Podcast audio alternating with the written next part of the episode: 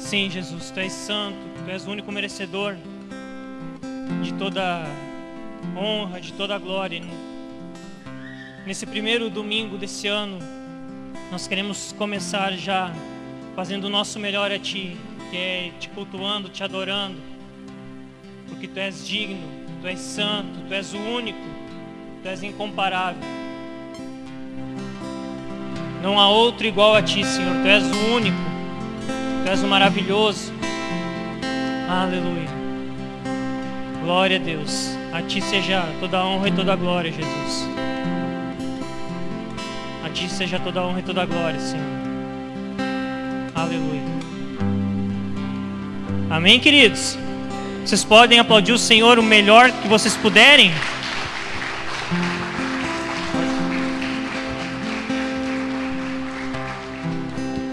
Glória a Deus, pode se sentar, fique à vontade. Puder dar um pouquinho de grave, que a minha voz é bem metálica. Tá no 9. Canal 9 de Porto Alegre. Gravezinho. Ó. Oh. Tá bom. Tudo bem com vocês, gente? Que bom, que a paz do Senhor esteja com cada um de nós. Amém? Primeiro culto do ano é um tempo onde a gente renova as nossas expectativas, onde a gente onde a gente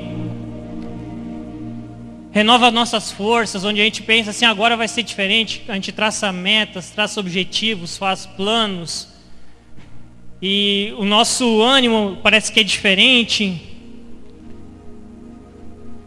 E a gente entra num ano onde muda um dígito de 2020 para 21. Mas a gente fala tanto em um ano novo, mas na verdade o que precisa ser novo são as nossas atitudes. Amém?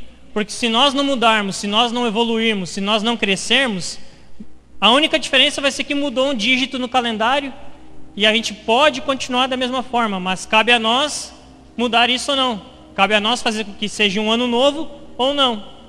Por mais que o calendário de Deus, o calendário do povo hebreu, do povo judeu, ele já virou em meados de final de setembro, início de outubro, no Yom Kippur, a gente entende que que o tempo de hoje, o calendário greco-romano que a gente vive, ele tem uma especialidade também, porque é a resposta do próprio povo. Por mais que Deus tenha um calendário diferente do nosso, e se você tem dúvidas sobre isso, depois do culto me pergunte, não vou entrar tanto nisso para não ficar muito tempo. Mas em resposta às nossas orações, em resposta ao nosso posicionamento no início de um novo ciclo, então, o Senhor nos abençoa em resposta daquilo que a gente tem se posicionado, da forma que a gente tem se posicionado. Se a gente tem se posicionado de uma forma diferente, da forma que Ele quer, Ele vai nos abençoar. Se não, não. Amém? Gente, esse ano que passou foi um ano bem atípico, um ano diferente de todos os anos que a gente já viveu. Você concorda comigo ou não? Um ano onde a gente teve uma pandemia, a gente teve perca de pessoas queridas próximas a nós, uh, muita doença e tal, muita politicagem em torno disso tudo também. Mas a gente sabe que Deus é soberano em todas as coisas. O Deus, ele é o mesmo do ontem, é o mesmo do hoje, é o Deus de amanhã, ele reina sobre tudo.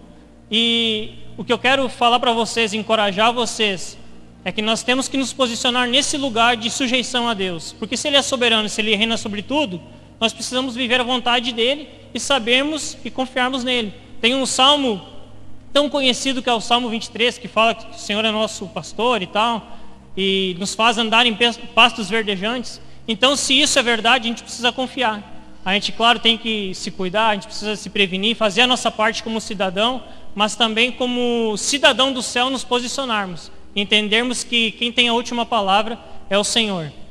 Amém?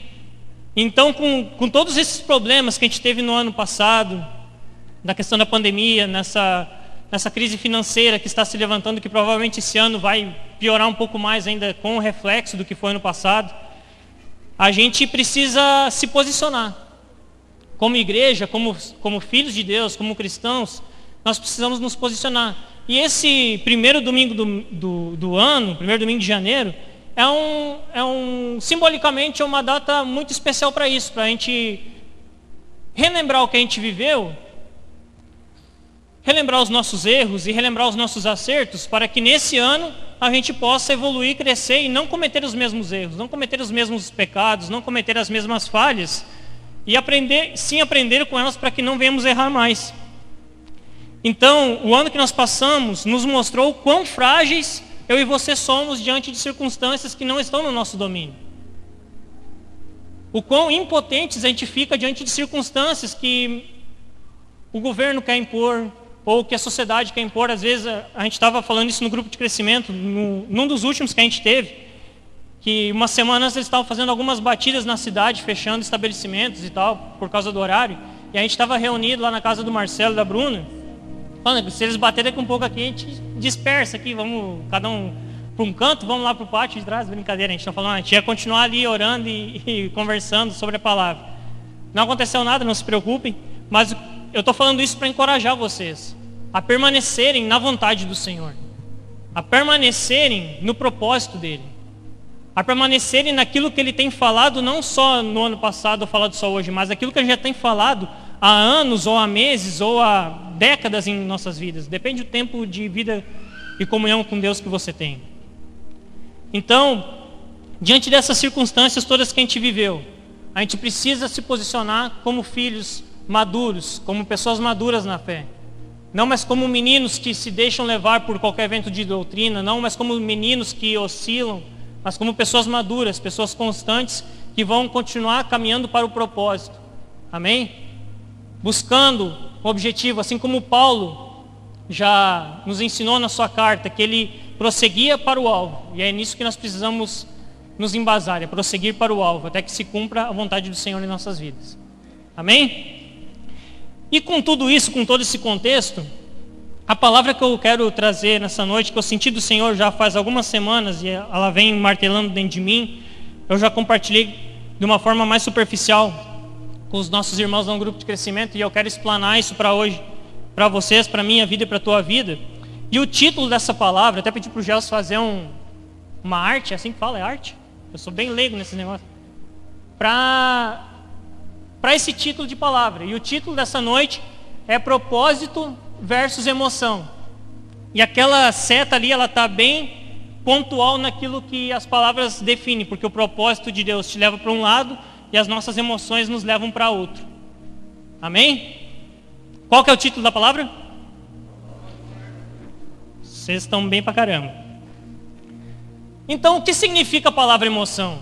Você está perguntando, emoção é só o que eu sinto, é um sentimento, é, é algo que é uma paixão? O que, que é emoção? É, é quando eu sinto pena? A emoção, no dicionário Aurélio, no Wikipedia, fala que é um ato de deslocar, movimentar. É uma agitação de sentimentos, um abalo afetivo ou moral, uma turbação, uma comoção. Então, traduz agora o que o dicionário fala. É uma agitação de sentimentos. Emoções é quando você está agitado de sentimentos. Você sente várias coisas. Você pode sentir medo, pode sentir angústia, pode sentir receio, pode sentir raiva. Isso tudo está dentro da palavra emoção. Isso tudo são emoções que a gente sente. Abalo afetivo é quando você tem um abalo afetivo não só apenas de, de relacionamento afetivo de homem e mulher, mas também de, de, de, um relacionamento de amizade, uma afetividade entre amigos, entre irmãos, entre namorados, em qualquer tipo de, de afetividade que você possa ter, o abalo afetivo, ele está dentro da palavra emoção também. Você sente algum, algum tipo de emoção quando você tem um abalo afetivo. E também uma turbação, quando você está num. Já ouviram essa expressão, um turbilhão de sentimentos? Isso está dentro da palavra emoção. É quando você sente várias coisas e não tem discernimento do que você está sentindo, não sabe no que se agarrar enquanto você está sentindo isso. E o último ponto é comoção, quando você se comove com algo. Alguém está passando algum tipo de necessidade, assim como o Jonas falou na oferta. Olha, tem uma família que está passando por uma necessidade financeira. Você se comoveu e você agiu em cima dessa comoção que está dentro do propósito. Não estou dizendo que você está pecando em ofertar, não é isso. A emoção, para a gente continuar fluindo, você sentir emoção não tem nada de errado. O que nós não podemos fazer é agir em cima da emoção, nos afastando do propósito. Vocês conseguiram entender? Agora eu vou. Conseguiram entender?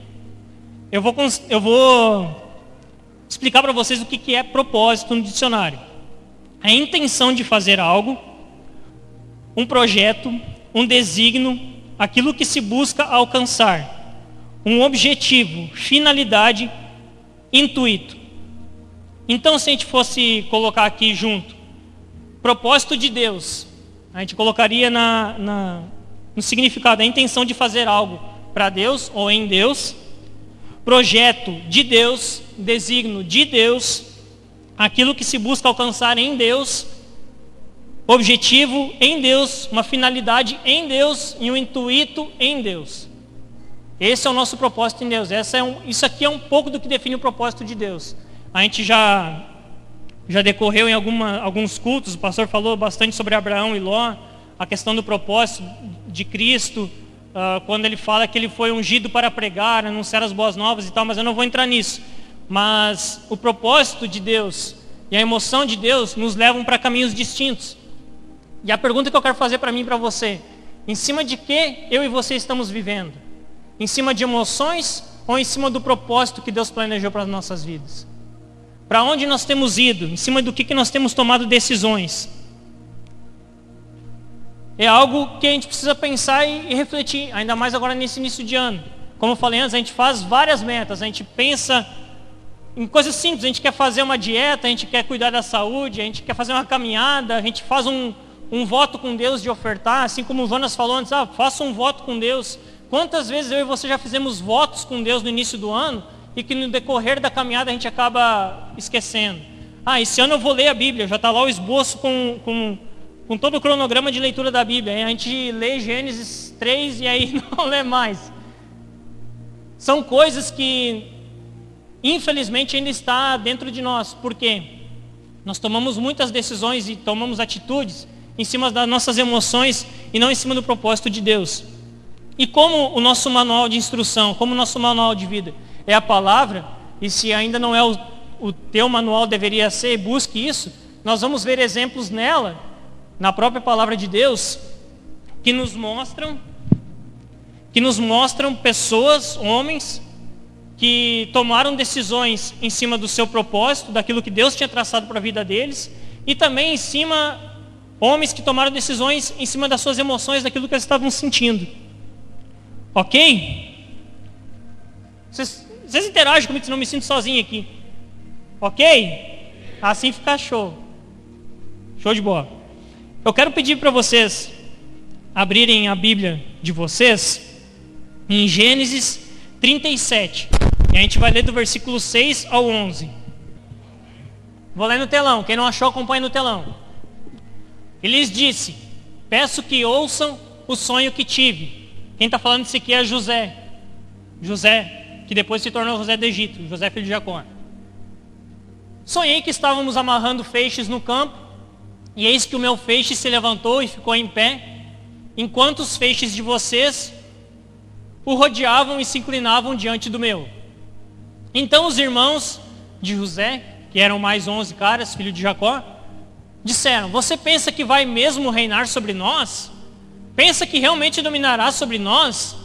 E com isso o odiavam ainda mais, por causa dos seus sonhos e das suas palavras.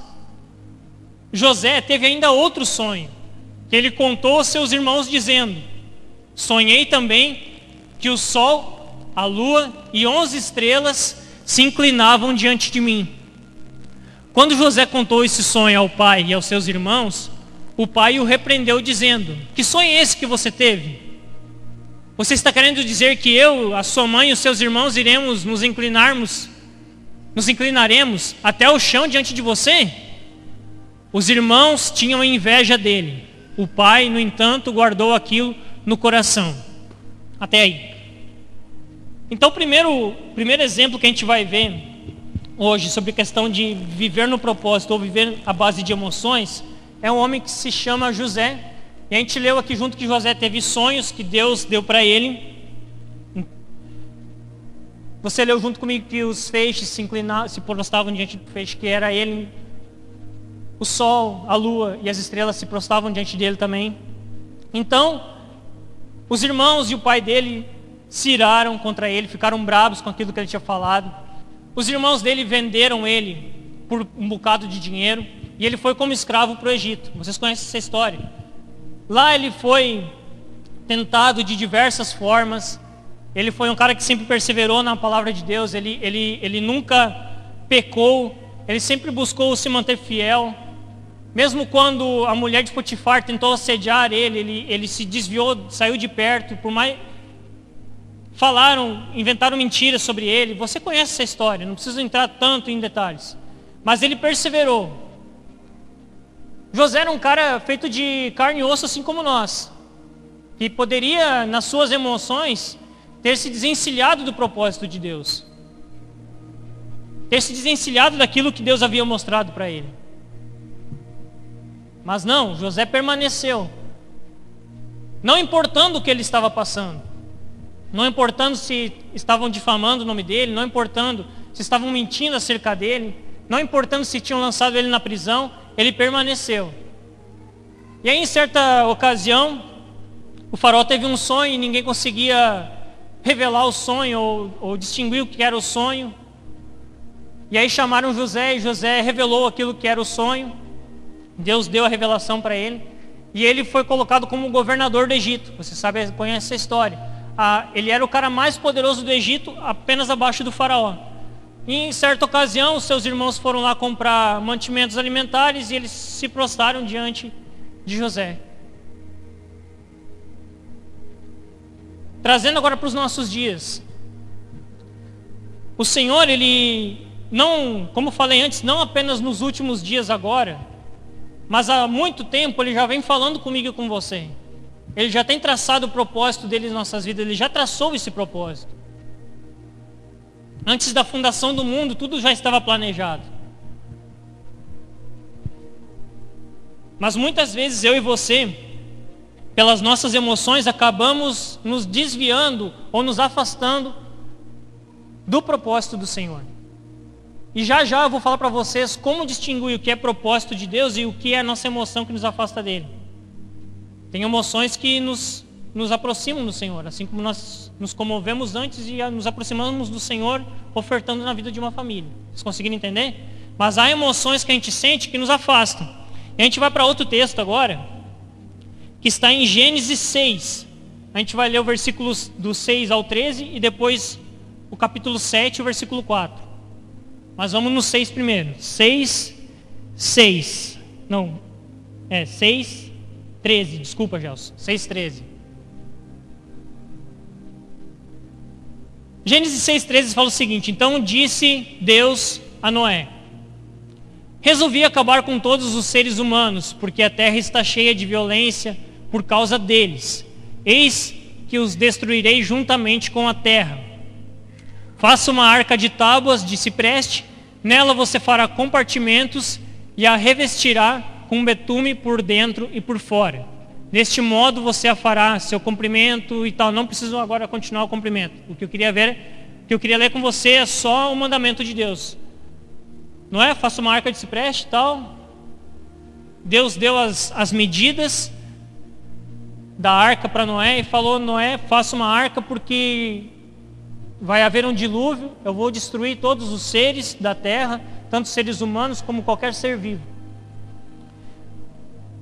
E Noé começou a fazer essa arca. E aí no versículo 7, capítulo 7, perdão, capítulo 7, versículo 4, aconteceu o seguinte. Deus chega novamente a Noé e fala assim, porque daqui a sete dias farei chover sobre a terra durante 40 dias e 40 noites. E farei desaparecer da superfície da terra todos os seres que fiz. Até aí está.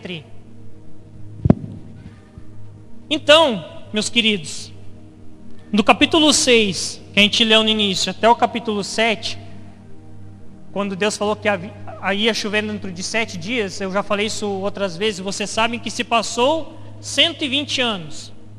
Quando Deus falou, Noé, construa uma arca de cipreste, eu vou destruir o mundo com dilúvio, deu as medidas, Noé começou a construir e se passaram 120 anos. E Deus, nesses 120 anos, não falou mais com Noé. Isso é algo que me apavora. de, um, de um ponto de vista. Passou-se 120 anos, não é construindo a arca, cortando madeira. Ele não tinha serra circular naquela época, não tinha furadeira, não tinha lixadeira, não tinha nada, era tudo no braço. Não tinha motosserra, por isso que demorou tanto. A arca era grande, não tinha a ferramenta que tem hoje. Então Noé se puxou, fez a arca. Depois de 120 dias, 120 dias, 120 anos, perdão, Deus chega para Noé e fala: Noé, daqui a sete dias vai chover. Noé, por ter obedecido a palavra de Deus e, e, ter vivido o propósito dele, ele ficou tranquilo, porque a arca estava pronta, era só ele entrar para dentro, fechar a porta e deixar chover. Eu fico imaginando se nós fôssemos daquela época, ou se Deus fosse fazer isso nos dias de hoje. E nem precisaria ser 120 anos, fala assim, gente, construa uma arca. E se passasse, porque hoje a gente tem bastante ferramenta, então a gente já compra tudo meio prontinho, Vamos dar bastante tempo, vamos dar, uma, sei lá, dois anos para construir uma arca. Tem bastante tempo, nem leva isso. Vai num, num dique que eles constroem navio rapidinho. É dique? Não, deck. Deck. O cara ser leigo é. Vai num deck e eles constroem rapidinho. Se hoje Deus falasse isso para nós, nós permaneceríamos nesse um ano. E olha as circunstâncias daquela época, nunca havia chovido sobre a terra. Nunca. Ninguém sabia o que era chuva. E se passou 120 anos e não é construindo, construindo. Se ele fosse agir pelas emoções dele, na primeira zombada que os caras davam nele, bah, não, é até louco, todo mundo aqui aproveitando a vida, desfrutando, curtindo a família, e tu tá aí engajado nesse troço aí que ninguém sabe o que, que é e para que serve.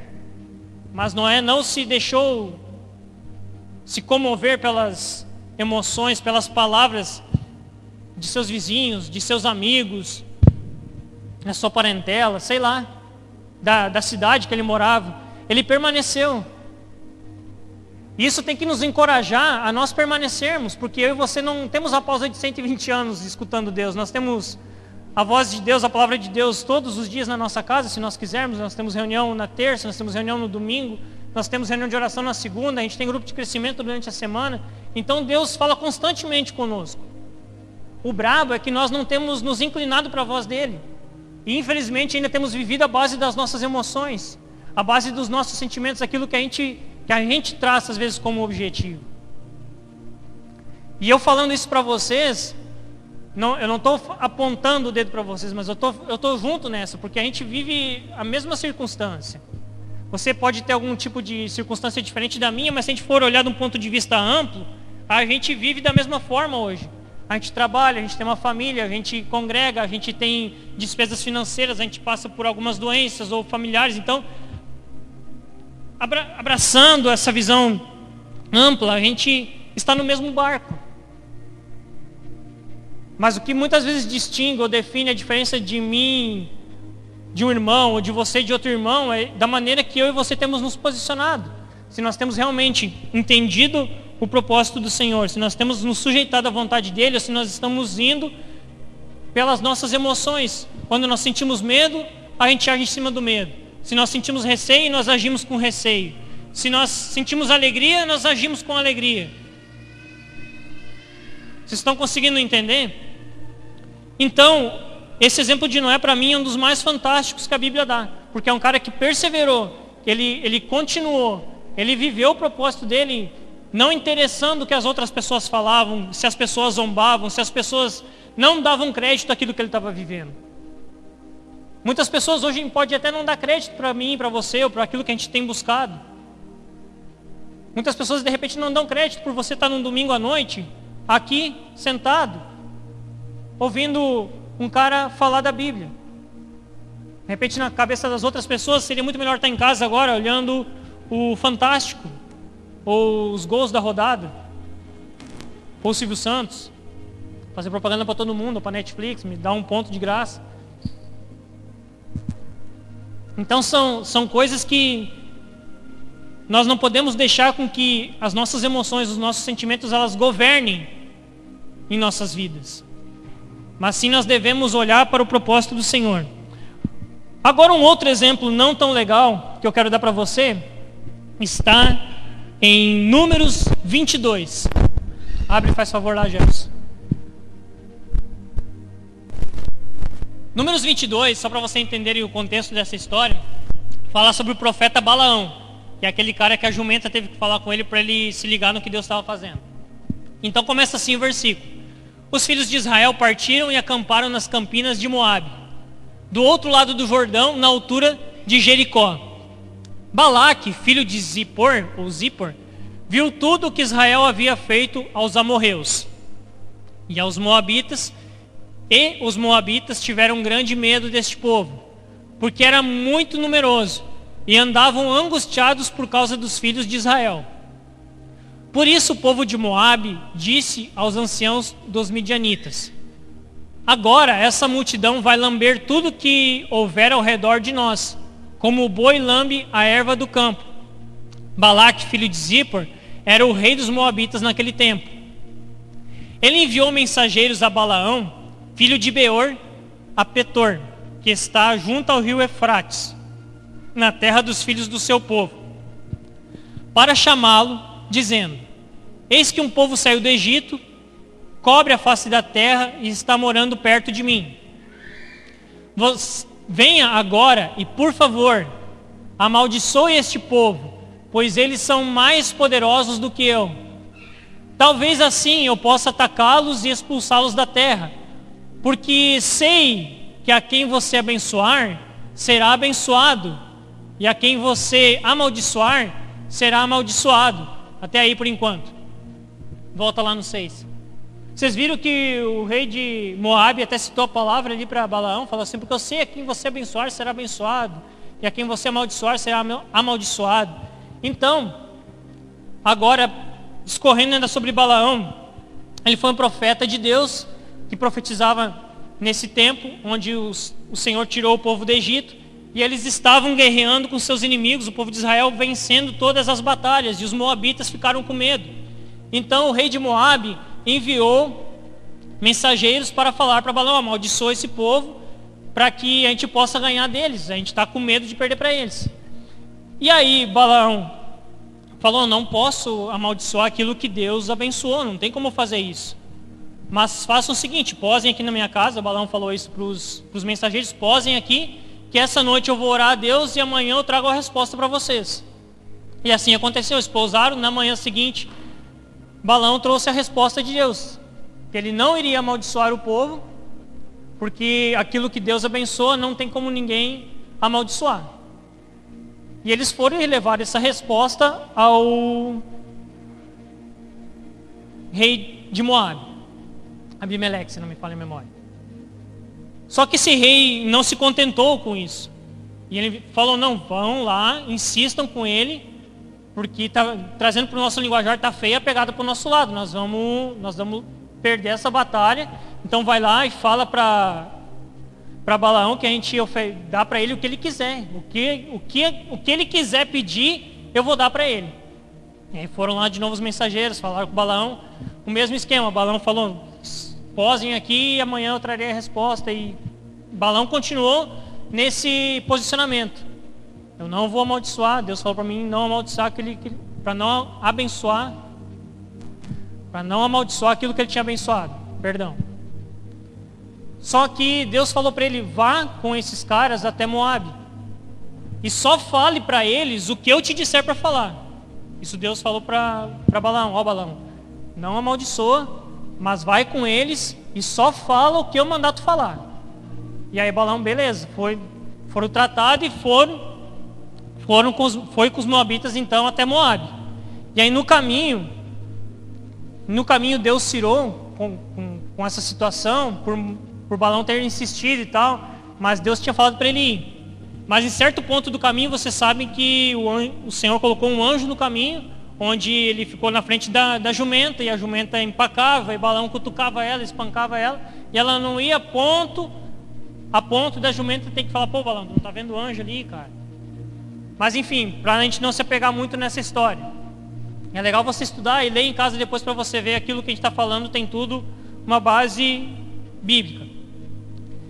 E ele chegou a Moab e o rei insistindo muitas vezes com ele, amaldiçoa, amaldiçoa esse povo, amaldiçoa esse povo.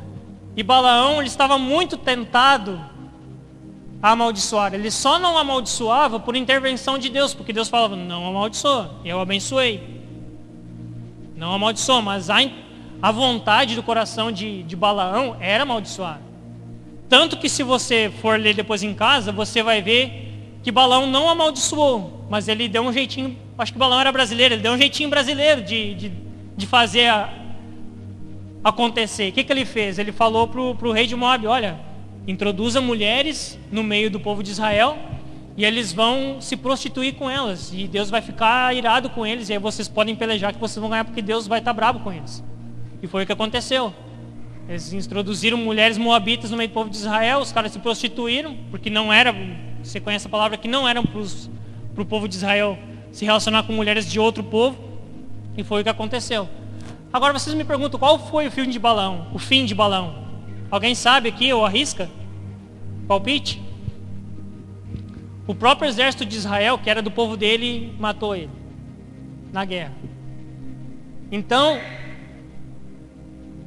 a gente lendo isso, a gente vê também que viver pelas nossas emoções nos afasta de um povo do propósito de Deus. E o pior, a gente morre espiritualmente. Não estou dizendo que ninguém aqui vai ser morto por nós, a gente vai matar vocês, não é isso. A gente morre espiritualmente, que é muito pior do que morrer fisicamente.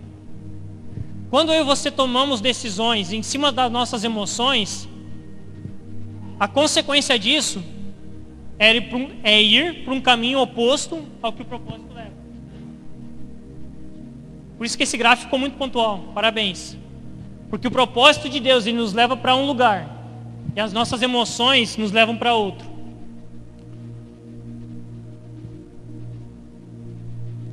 E a pergunta que eu quero continuar fazendo, em cima de que eu e você temos vivido.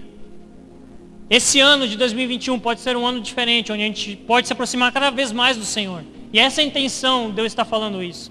Eu não estou aqui para jogar uma pá de terra em cima das nossas vidas. Não, muito pelo contrário. É para fazer com que eu e você entendamos que não importa o que nós passarmos, se nós continuarmos no propósito do Senhor, nós vamos prevalecer.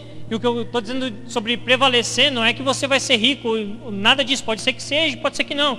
Mas o que eu quero dizer é que você vai viver o propósito do Senhor e vai poder concluir ele. O que muito maior que qualquer bênção material que a gente pode experimentar aqui é a nossa vida eterna. Muito maior do que qualquer coisa que você pode experimentar hoje no nosso mundo, na terra, maior que qualquer coisa que Paulo fala sobre isso. Qualquer coisa que nós possamos experimentar aqui, tanto de bom quanto de ruim, nada se compara à glória que será manifesta na eternidade. Então, eu e você, isso não é apenas uma opinião, não é apenas uma opção, o que a Bíblia nos fala. Isso aqui é um mandamento, isso aqui é um, é um princípio. A Bíblia fala: vivam pelo meu propósito, vivam por aquilo que eu já direcionei a cada um de vocês. E não vivam apenas pelas suas emoções. Quantos de nós e eu sou o primeiro a levantar a mão. Quantos de nós já, se já nos frustramos por tomada de decisões erradas? Que no momento pareciam ser boas, a gente sentia algo, a gente sentia alegria, a gente sentia segurança e depois de um tempo a gente viu que não era o melhor. A gente erra. A gente está sujeito a isso. Mas o erro em nossas vidas ele precisa ser algo que venha nos, nos posicionar. Porque se a gente errou, a gente vê que a gente está errando. Então a gente precisa se despertar a não viver mais o, o mesmo erro. Vamos para mais um exemplo? Sim. Vamos para mais um exemplo?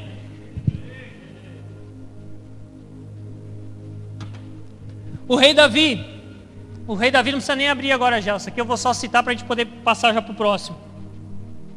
O rei Davi foi um cara ungido por Deus através de Samuel, um cara que, que tinha um grande sucesso no seu reinado, no seu povo, ele estava no auge, vencia todas as guerras, Deus era com ele, mas um, num período da sua vida onde era para ele estar em batalha, ele ficou no povoado, e você conhece a história, pela sua emoção, pelo seu sentimento, ele se prostituiu com a mulher de um cara que era do exército dele, com Betseba.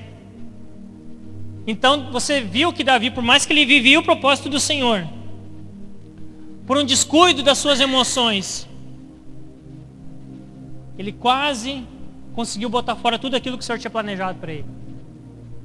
A sorte que Deus enviou um profeta e, e fez, confrontou, fez uma, um confronto a Davi. O profeta Natan chegou e expôs essa situação. E Davi falou, não, manda matar esse cara, esse adúltero. E Natan falou, tu é o adúltero, Davi. E aí Davi se arrepende, Davi se prostra, Davi rasga suas vestes. E ele, ele fala que ele não pode perder a alegria da salvação do Senhor, ele não tem para onde ir. Se você ler os salmos que Davi escreve, é fantástico o posicionamento dele. Então, quando Davi teve, teve um descuido, e isso, isso pode trazer mais ensinamento para mim e para você. Por mais que nós venhamos viver no propósito, essa vida em propósito, ela precisa ser integral. Porque se nós nos descuidarmos, se nós deslizarmos, se nós dermos uma brecha, as emoções elas afloram a nossa, a nossa pele, elas afloram na nossa carne. E a gente sabe que a Bíblia fala que a inclinação da carne é o pecado, é a morte, a inclinação do espírito é a vida. Então você vê que a Bíblia toda ela se completa naquilo que começa lá do início, lá em Gênesis, até Apocalipse ela vai cada vez se complementando mais. A antiga aliança e a nova aliança, elas, elas se completam. Então o propósito de Deus, isso nos deixa muito claro que o propósito de Deus, ele, é, ele continua sendo o mesmo. Ele continua sendo o mesmo, de ter um relacionamento com o seu povo, assim como era lá no Éden, quando ele tinha um relacionamento face a face com Adão e Eva. Que foi um outro exemplo triste. Eles tinham um propósito de guardar e de cultivar aquele jardim, mas pela emoção, Eva tomou uma decisão errada. E olha o que desencadeou até nos dias de hoje. Outro exemplo, que não precisa abrir ainda, é o próprio Jó. Cara, Jó é um, dos exemplos mais fantásticos. Por favor, leia um livro de Jó esse ano. E você vai ver que 2020 foi fichinha que nós passamos. Verdade. Quem já leu o livro de Jó sabe do que eu estou falando. Quem viu que esse cara passou, 2020, não foi nem introdução do que o cara viveu. O cara perdeu terra, perdeu gado, perdeu todos os seus bens, perdeu a sua esposa, perdeu seus filhos. E todo mundo falando, Jó, amaldiçoa esse teu Deus. Olha o que está acontecendo na tua vida. Se Jó fosse um cara que se deixasse levar pelas suas emoções, facilmente ele teria amaldiçoado Deus já na primeira derrota dele. Mas não, Jó permaneceu, ele não amaldiçoou Deus. Ele não cirou contra Deus. Ele pode até ter sentido algo, mas não expôs, ele não deixou com que isso aflorasse. Como eu falei antes, você sentir algo não tem nada de errado. A gente não pode é viver em cima disso, ou tomar decisões em cima disso. Jó permaneceu firme. E a palavra fala que Jó foi restituído por Deus. Não pelos seus amigos, não pelas pessoas que cercavam ele, mas foi restituído por Deus. Então muitas vezes a gente busca algo nas nossas emoções para sermos restituídos ou abençoados ou, ou até mesmo exaltados por pessoas, por próximos, por parentes, por qualquer tipo de circunstância. Mas busque a tua restituição no Senhor. Busque a tua vida, busque a abundância da tua vida no Senhor. Amém? Outro exemplo, agora a gente vai para o Novo Testamento, que fala sobre Pedro. Pedro era um dos discípulos mais próximos de Jesus, um cara que teve um, uma função muito grande no, na igreja, foi um, um, dos pais da fé, um dos pais da fé, não, um dos pais da igreja, perdão.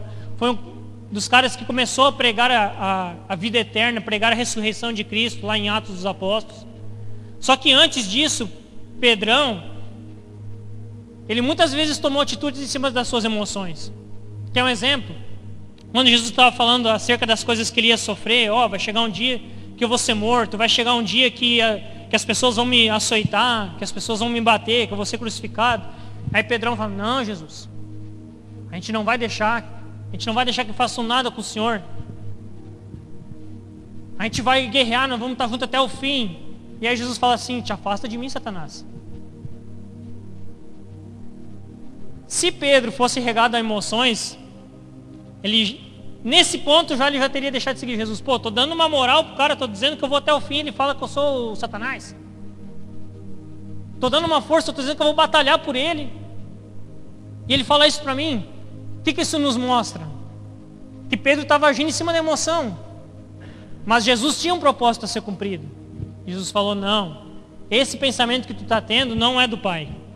Não fui eu que revelei esse pensamento para ti. Não foi esse, esse sentimento não veio de mim.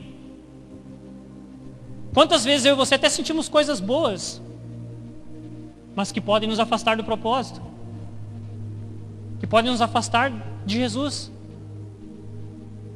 E aí lá na ceia de novo, Jesus partindo o pão e o vinho. E aí Jesus fala, não, Jesus, não vou estar contigo de novo. A, mes mesmo, a mesma história se, se cumprindo. E aí Jesus fala, tu vai me negar, Pedro. Tu ainda está muito emotivo. Vai, vai, vão acontecer algumas coisas na tua vida ainda até que tu entenda que tu não pode ir em cima da emoção, mas em cima de um propósito. E aí não foi diferente. Quando Jesus foi preso, eles questionaram Pedro, ah Pedro, tu tu estava com Cristo, tu anda igual a Ele, tu fala igual a Ele, tu se veste que nem eles. Não. Estava com medo. Sim ou não? Agiu em cima do medo. Isso para mim mostra muita coisa. Espero que para você esteja fazendo muito sentido também. Espero que para você esteja fazendo sentido. Para que eu e você não venhamos mais tomar decisões em cima de sentimentos, em cima daquilo que a gente sente fora de Deus. Agora, quando a gente tem um sentimento que faz parte do propósito, aí está tudo certo. E eu quero dar um outro exemplo agora, para encerrar os exemplos.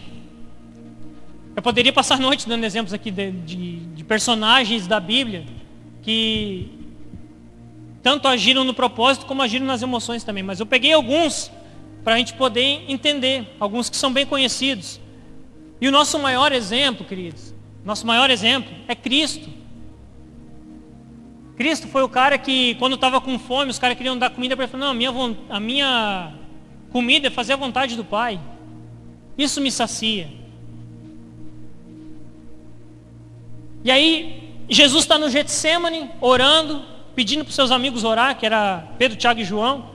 Falou, gurizada, ora comigo aí porque está chegando a hora. Eu sei que eu tenho que cumprir o propósito, mas eu estou sentindo. Ó, Jesus teve emoções também, viu que é legal? Jesus também estava com, com um sentimento, com uma angústia. E a Bíblia fala que ele transpirava sangue, isso é estresse, isso é um, o ápice do estresse na vida de um homem. Então, Jesus estava sentindo uma emoção também. Ele estava sentindo medo. Porque ele falou em oração ao, ao próprio Deus, ao Pai, Pai, se possível, afasta de mim esse cálice. Ele estava sentindo medo. Só que ele não deixou com que o medo sobressaísse na vida dele. Ele fala, contudo, contudo, Deus, contudo, Pai, faça a tua vontade. Então Jesus, para mim o maior de todos os exemplos, ele sentiu medo, sentiu angústia, sentiu estresse. E até na oração ele falou, Pai, se possível, faça de mim esse cálice, mas, contudo, faça a tua vontade. Isso mostra a diferença de uma pessoa que age em cima da emoção, de uma pessoa que age em cima de propósito.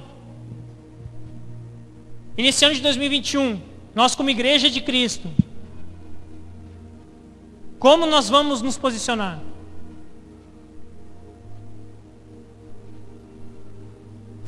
Lembra que quando a gente leu sobre Balaão, a filha está fraca. Lembra quando a gente leu sobre Balaão? Vocês viram que aqueles mensageiros citaram a palavra para Balaão, ó, oh, se tu amaldiçoar, o povo será amaldiçoado, se tu abençoar. Abraão escutou isso de, de do próprio Deus. Ó oh, Abraão, a quem tu abençoar será abençoado, a quem tu amaldiçoar será amaldiçoado. Então era uma cultura que o povo de, de Israel tinha, o povo hebreu. Então os caras sabiam com o que eles estavam lidando. Isso quer dizer que eu e você podemos conhecer a Bíblia, podemos saber da Bíblia, podemos conhecer a palavra, podemos entender tudo isso que nós estamos falando, tudo isso aquilo que o pastor tem falando nos últimos anos. Podemos estar lendo a palavra, entendendo. Mas o que vai diferenciar as nossas vidas é em cima de que nós estamos nos posicionando. Se nós vamos permanecer, assim como esses exemplos bons que eu dei para você, José, Noé, Davi, Pedro, Jó, Jesus, se nós vamos permanecer, não importa o que a gente passar, ou se nós vamos deixar sermos iludidos pelas nossas emoções, assim como Balaão, assim como Eva, Assim como Ananias e Safira lá no Novo Testamento. Isso para mim, mais que um, um, uma exortação da palavra, isso para mim é um bálsamo, porque nos mostra uma direção. E nos mostra que o Senhor, Ele continua acreditando na igreja dele que somos nós. Porque senão Ele já teria largado de mão. Você entende que, como nós falamos no início, para ter um ano diferente, nós precisamos nos posicionar de uma forma diferente? Então esse é o, é o primeiro passo que eu e você precisamos entender. Eu não sei a forma que você vive no teu coração, não sei em cima de que maneira você toma as tuas, toma as tuas decisões, em cima de que você tem tomado, ou até hoje estava escolhendo as direções que você tinha. Mas você viu que as consequências de uma pessoa que toma decisões em cima de emoções são consequências ruins, são consequências que nos afastam. E agora, antes eu tinha falado para vocês que eu iria explicar a diferença de uma emoção que nos afasta do Senhor e de um propósito que nos aproxima dele. A própria frase já está explicando o que significa uma emoção boa de uma emoção ruim e o propósito. Eu vou explicar. Tudo aquilo que eu e você sentimos que nos afasta do Senhor de qualquer forma, de qualquer forma. Quando eu falo nos afasta do Senhor, eu não estou falando só sobre vir à igreja, só sobre fazer algo. Mas muito mais que isso, estou falando sobre se tornar algo, ou se, to se tornar alguém. Tudo que você sente, que eu e você sentimos, que nos torna alguém que Cristo não quer, não é o propósito dele. E certamente são as nossas emoções. Porque as nossas emoções, automaticamente por serem sentimentos carnais, nos afastam do Espírito. Então tudo aquilo que você sente, que eu e você sentimos, que nos afasta do Senhor, não é o propósito dele. Agora, há emoções boas? Claro que sim, já deu exemplos da própria oferta que a gente levantou aqui para essa família. A gente se comoveu, isso é legal. A gente se comove e a gente age em cima disso, porque nos atrai para Cristo, nos leva para mais perto do propósito. Maria e Marta, quando seu irmão faleceu, elas agiram em cima da emoção. Que emoção? Elas tinham perdido irmãos, elas estavam frustradas. Tinham tirado o chão dessas gurias. E o que, que elas fizeram? Nós precisamos que Cristo venha até nós, porque Cristo vai dar o jeito. Então não é errado sentir emoção. Elas entenderam que essa emoção, esse medo, esse, esse, essa, essa, essa angústia que elas estavam sentindo poderia aproximá-las de Cristo. E foi o que aconteceu. Elas chamaram a Cristo, Cristo veio até elas, elas se prostraram e viram um milagre acontecendo na vida delas, onde o irmão delas ressuscitou. Cristo ressuscitou Lázaro. Você conhece essa passagem? Então, para mim e para você termos um parâmetro do que é a vontade de Deus ou não, é muito simples, de uma forma bem resumida. Nos afasta ou nos aproxima? Eis a questão. Tudo que nos aproxima é o propósito dele, pode ter certeza.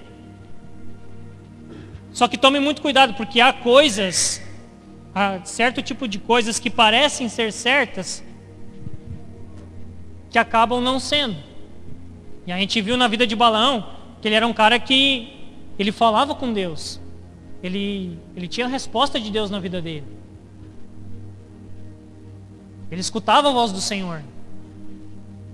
Só que o grande problema é que isso não estava tendo o mesmo peso que as emoções dele estavam tendo. Porque o rei de Moabe ofereceu o que ele quisesse. Poderia ser até o palácio, as terras, o dinheiro que ele tinha, qualquer tipo de riqueza, que você pensar aí que Balaão pensou, ele pensou. Desculpa a redundância, mas ele pensou. E fez com que ele se desviasse do propósito do Senhor. Ele era um profeta, ele deveria profetizar acerca do povo, ele fez isso. Só que não foi integral, e esse é o grande perigo. Esse é o grande perigo. Nós não sermos integrais naquilo que temos vivido. Você lembra as características que Jesus disse acerca de Noé? Ele falou que nos últimos dias seria como nos dias de Noé. Mas ah, se você for lá ler o que Jesus fala, o que a palavra fala, ela relata que, que Noé era um homem justo e um homem íntegro. Então é por isso que Deus escolheu ele. E isso serve de ensinamento para mim e para você.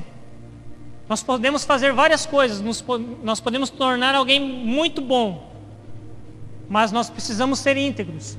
Se somos de Cristo, a integralidade de Cristo. Se estamos vivendo no propósito de Cristo, amém, mas que seja integral. Que não seja em partes, assim como foi Balaão.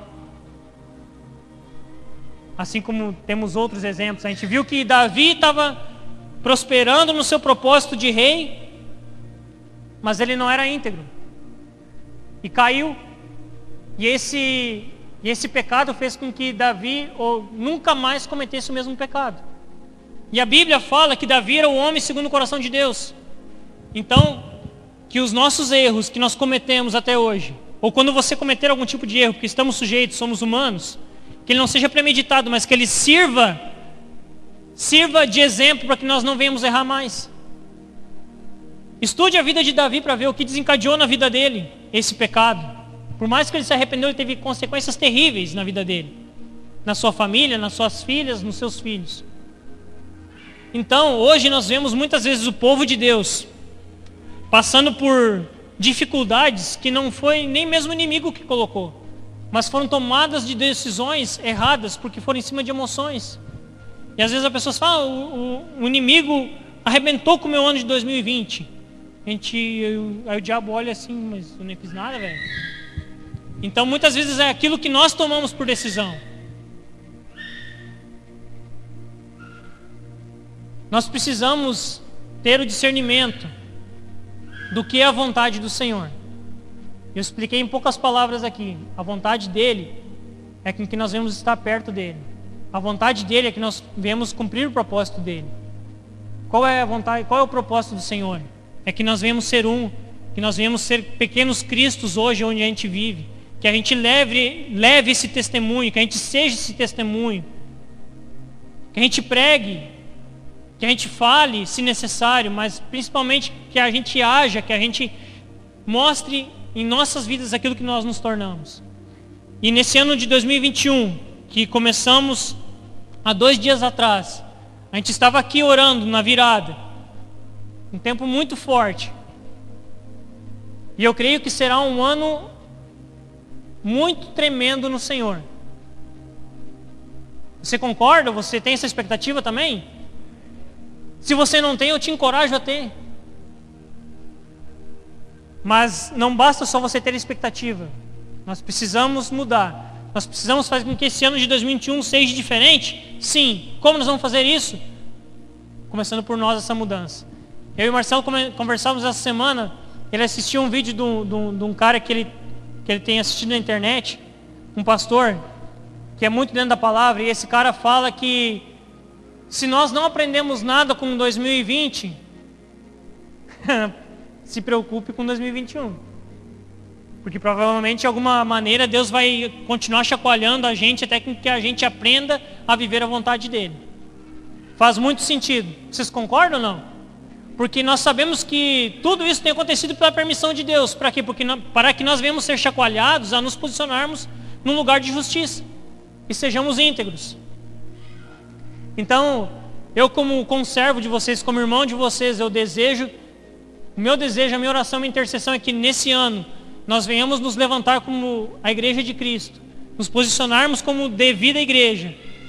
E agirmos em cima do que é o propósito da igreja. sermos uma família, sermos um, estarmos unânimes, orando e vivendo no mesmo espírito, para que Cristo seja glorificado através de nós, até que se cumpra o propósito dele em nossas vidas, seja através da vinda dele até nós, ou se nós partirmos, se nós morrermos antes. E nós venhamos ter a, a mesma maturidade de Paulo, né? Que Paulo fala que ele combateu o bom combate, ele correu a boa carreira. e o morrer para ele é lucro e o viver é Cristo. Então que nós venhamos viver Cristo, não só em 2021, mas que seja um ano onde nós venhamos nos sobressair, venhamos dar um plus, venhamos dar um gás para que nosso viver seja Cristo.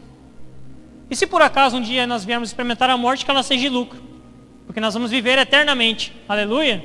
Isso é, é a principal pregação desde Atos dos Apóstolos, onde Cristo derramou o Espírito, onde Cristo ensinou os seus apóstolos, seus discípulos. Preguem que eu ressuscitei, façam discípulos, batizem, ensinem eles a perseverarem no caminho, a perseverarem na doutrina. E a primeira pregação de Pedro foi falar que Cristo havia morrido, mas havia ressuscitado e havia dado a esperança e a vida eterna. Então, esse precisa ser o nosso principal motivo de alegria e de sermos gratos ao Senhor. Por mais que possamos passar por dificuldades ou não, a nossa alegria tem que ser no Senhor, porque Ele nos amou de tal maneira que deu o seu Filho para que nós pudéssemos ter a vida eterna.